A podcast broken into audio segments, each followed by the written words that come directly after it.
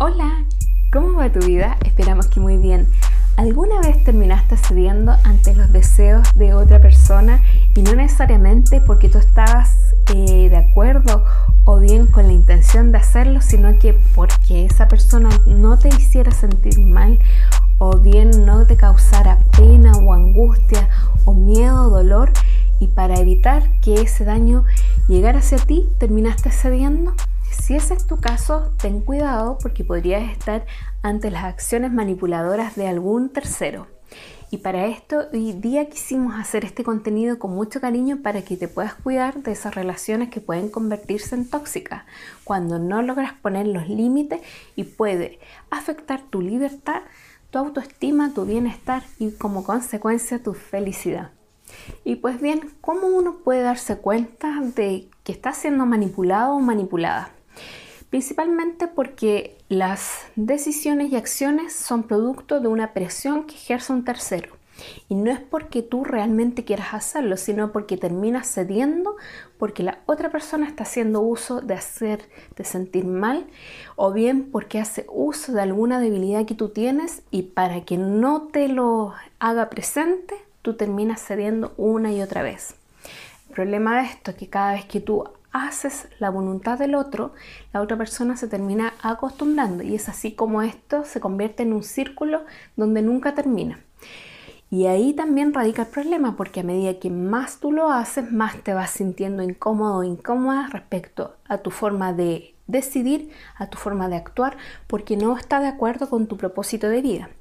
Además vas perdiendo libertad y va mermando a su vez tu autoestima, tu autoconfianza.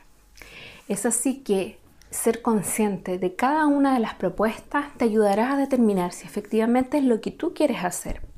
Así tendrás la libertad de poder decir sí, decir no o dejar en puntitos suspensivos hasta cuando tú estés seguro segura de la respuesta que quieres compartir.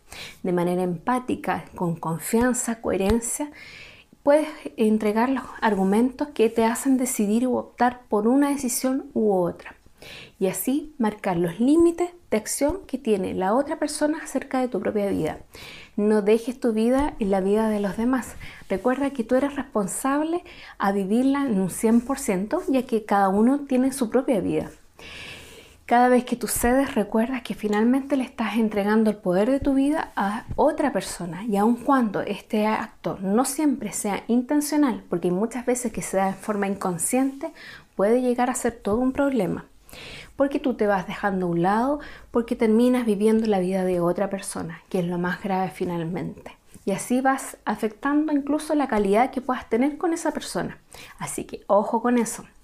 Por supuesto, nos encantaría saber si alguna vez tú te sentiste manipulado y de qué manera y finalmente cómo lo resolviste, ya sea dejándonos tus comentarios acá o bien escribiéndonos a contacto Estaremos felices de leer. Recuerde que con tus comentarios y experiencias nosotros también crecemos. Recuerda seguirnos en nuestras redes sociales donde tenemos cápsulas muy pequeñas para reflexionar y actuar en tu vida, como también en nuestro blog de contenido soyfelizike.com donde tenemos material para reflexionar y en nuestro blog de nuestra tienda tenemos unas secciones solamente orientadas hacia el bienestar emocional por si deseas conocer mucho más.